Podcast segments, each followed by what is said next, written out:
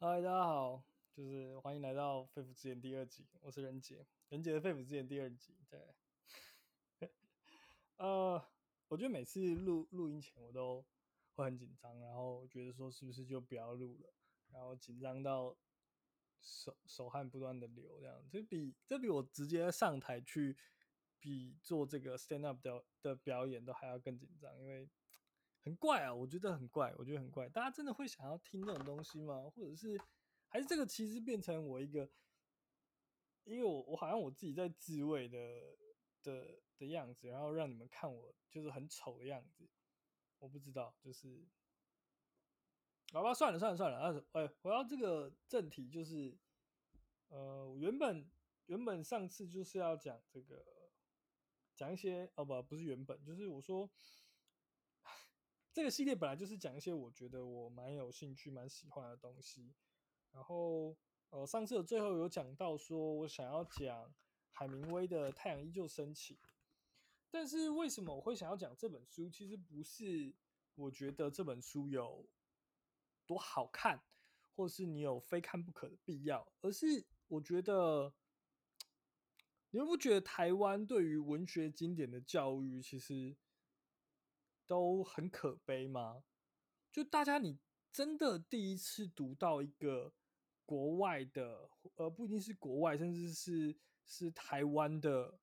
任何一个文学经典，其实往往都发生在我们的大学之后。对，对于少部分人的经验来说，他可能在他高中的时候就有这样的经历，那很好。可是对绝大多数的人而言，我们在培养这一些阅读的过程。阅读的体验都是在我们大学之后，比如说，呃，最经典的大学的时候，大家读的这个刚念大一的时候，大家因为念的什么，就是存在主义的三三门柱啊，就是我我虽然这件事情觉得蛮荒谬，但到底为什么？为什么大家上大学之后就开始要对存在主义提出一些追捧，这样，然后开始看卡缪啊、异乡人，然后看太宰治的人间失格。呃，还有看杜斯托尔夫斯基的地下室，杜斯托也夫斯基的地下室手记，就是我后来归纳这三本唯一的共通点呢、呃，就是它很短。我不知道大家为什么那么吹捧这三本书，我，我承认这三本书非常好看，我承认这三本书非常好看，但我觉得大部分人之所以追捧它的原因，只是因为这三本书很短吧，就是短到可以被轻松阅读的状况，那我觉得蛮蛮瞎的啦，也也我也觉得蛮蛮可惜的，就是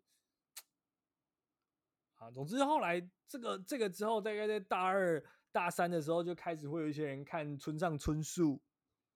然后看马奎斯，村上春树会看什么 EQ 八四，看挪威的森林，挪威森林我不知道，挪威森林就是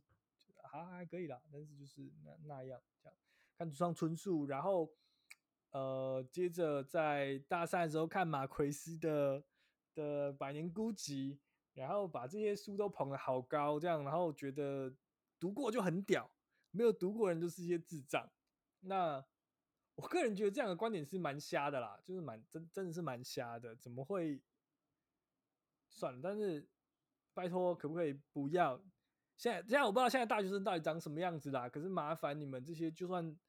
大学生甚至已经离开大学，拜托不要不要再只是能够说出这些东西了，好不好？听起来很丢脸。我书读的不多，对，我书读的不多，但是抱着死 hold 着这些这几本，就是看起来真的很弱，真的很弱，那种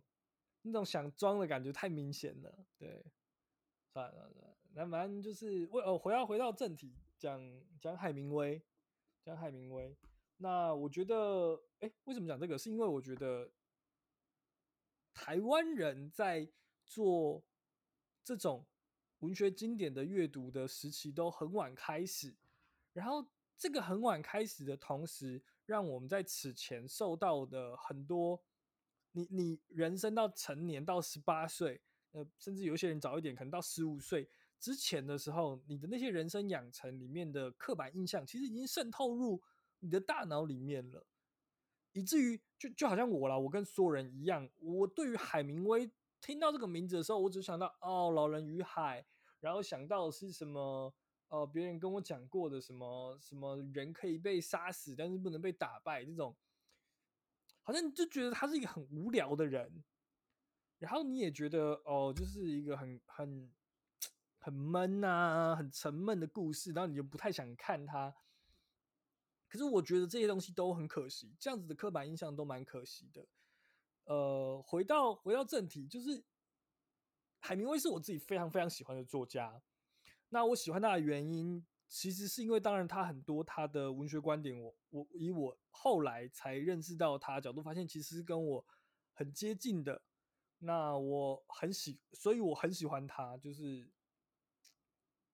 当然他自己写的东西很好看。我我我我一直到大学毕业前，我都觉得我不想看海明威的书。然后，当然我后来开始看了。我从，嗯，海明威我是从哪一本开始看的？嗯、海明威我应该是先看《老人与海》，可是我当时看的翻译比较比较旧，然后是看中国那边翻译，我看免费，我是个免费仔，就是跟那个伯恩的 TICC 一样，我是不可能去现场看的，我一定是免费仔，我去看他的 Open mind 这样。呃，总之总之的每一集都要提一下博恩，是因为想要蹭他的热度，但是我我不知道啦，说不定以后有机会真的可以蹭。呃，回到回到正题，我开我开始看海明威第一本也是看《老人与海》，然后看的是旧的翻译。当下看的时候确实觉得很沉闷，就是就是一个无聊的老头在碎碎念，然后念完一整天，然后他离开那个海，回到他家，然后继续碎碎念，然后顶多就是有一两句旁人的台词，然后整个故事也非常无聊，就是没没有没有情节可言，因为就是他在钓鱼的事情。一个老人在钓鱼，然后他跟那个鱼搏斗的过程，就是干，其实是个很废、很无聊的书，这样 很无聊。老人应该读起来非常无聊，所以以至于我觉得所有人对于台湾啦，尤其是台湾人对于海明威的刻板印象，就好像一直停在那个地方，一直停在那个地方。可是如果你后来去细究海明威这个人的话，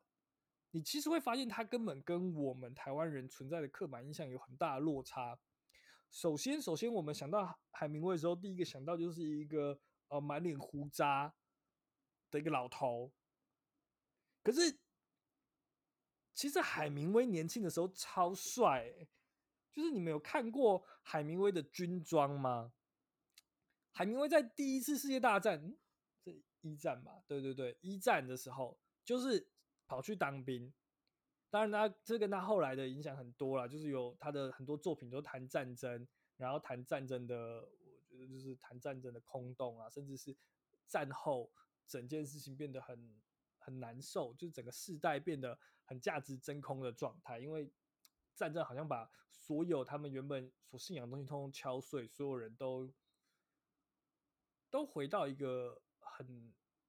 很不相信上帝，很空虚，很。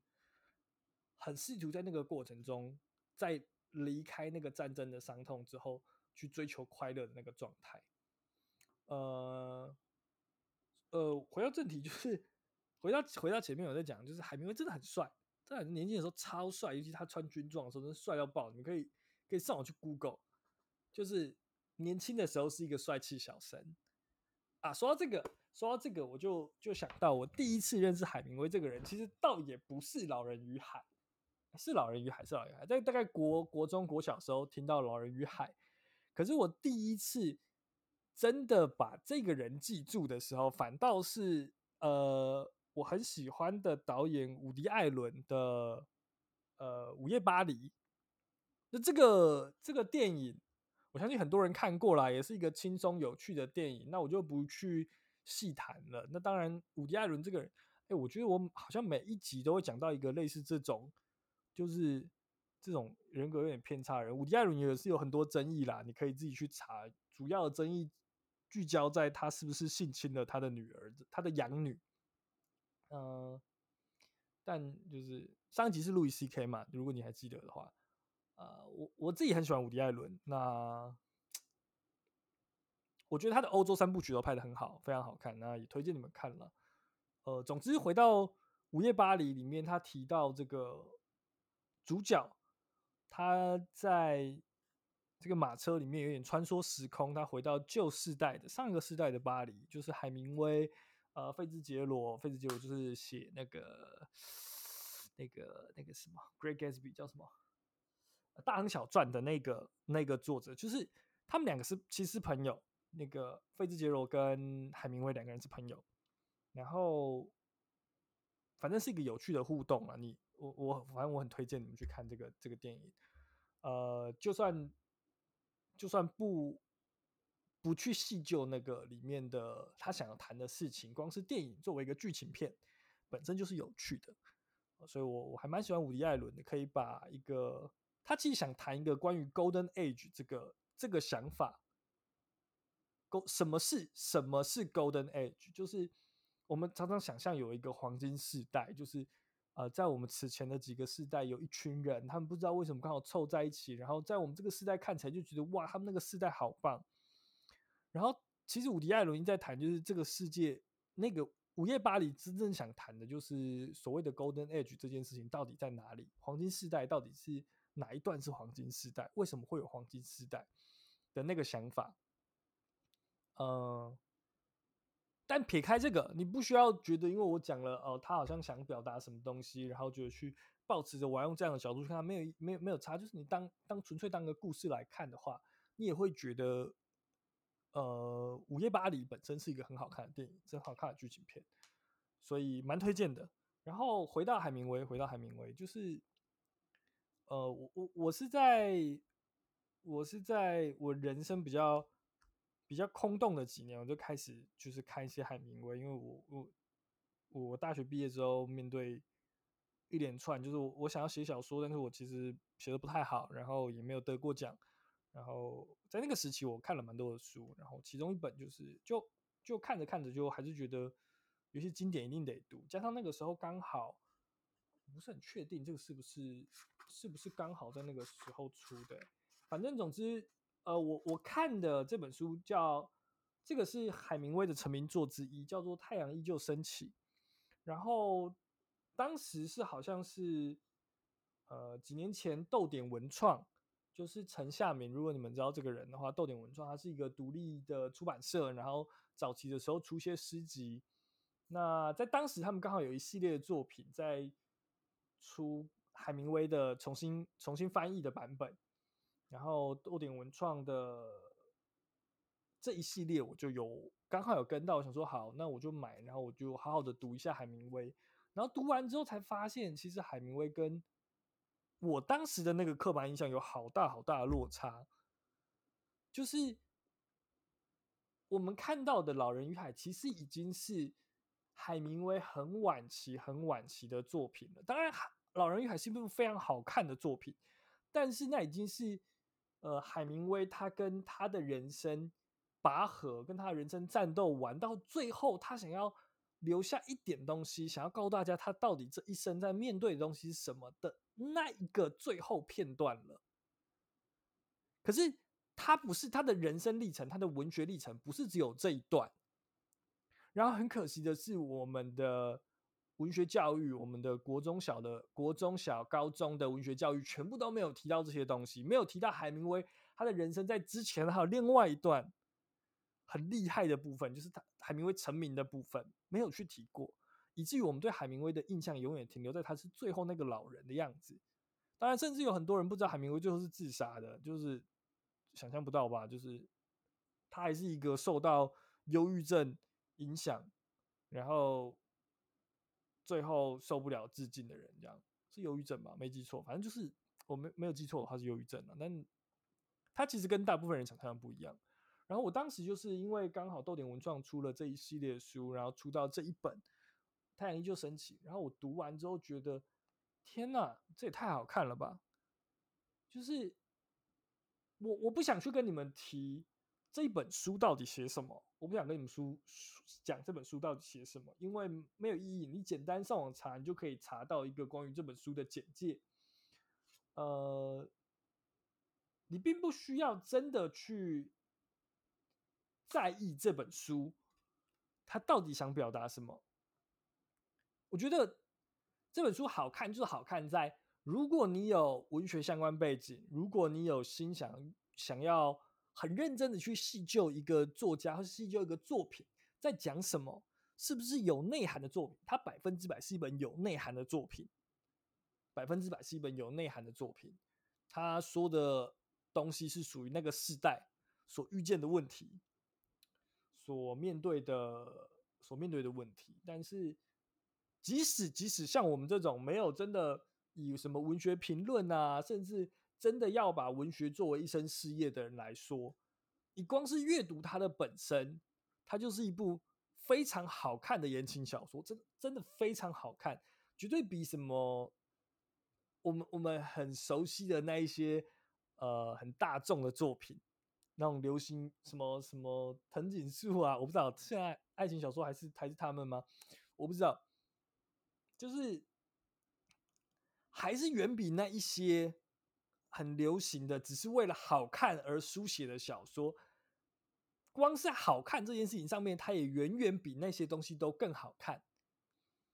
总之，他就在讲一对很甜的。但是永远不可能在一起的的男女，然后他们遇到的一件事情，一段时间里面遇到的一件事情，这样，所以我真的非常推荐，非常大，非常推荐大家看呐。就是，呃，我以它好看的程度，如果说，如果说这个，呃，这这个这个说法我已经忘记是谁说，就是如果说这个村上春树就是文学圈的五月天的话，就是。以纯文学界里面，但是它又是比较偏向大众的好看，然后可能老实讲没有那么有深度，但当然还是有一点的话，那我完全不觉得《太阳依旧升起》这本书它的阅读难度上面会比村上春树的书来的更难阅读，就是它是很好读的一本书，然后也是很好看的一本书，呃，好吧，就是。嗯，可能我还需要再多讲一点它的内容啊，但是你现在时间也也也也蛮久，我已经讲了十几分钟，比我比我预想的久，然后我差了很多话题。呃，那我们今天就到这。呃，下次要谈的作品是什么的话，其实我没有想得很清楚。诶，你们有想看什么书吗？如果你们或者是你们有觉得想看我对于某个东西的评论，不要是我想，就是有没有兴趣你们想，然后如果我有看到，我可以去讲一讲我对，如果我有看到，然后我有看过的话，我可能可以去讲讲我对他的感受。那如果可能也都没有人给我回应，甚至是呃我得要自己再找下一本书的话。当然有可能是因为根本没有人听过我讲这个 podcast，所以没有人给我回应。呃，但如果如果真的也都没有的话，我下次可能会讲讲我很喜欢的系列吧，就是呃魔幻写实这种风格，不能说系列是一种文学风格。然后其实台湾有很多很厉害的魔幻写实，然后刚好也有一些事件可以去谈。比如说，这个吴明益的《天桥下的魔术师》要改拍成电影还是影集，我不是很确定。然后，比如说最近台湾很厉害的大手陆以军，他的新书好像又涉及了抄袭的问题，跟呃被新生代的作家批评的，就是说他没有写的很好，然后以至于出现网络论战的这个事件，说不定我也都可以跟。跟大家聊一下，如果你们有你们有兴趣的话，那如果你们没有兴趣的话，我也希望你们可以多告诉我一点，你们想想听什么嘛，想听什么，然后，呃，好啦，就这样，就这样，好不好？那我们 啊，我们下次见。嗯，对，就是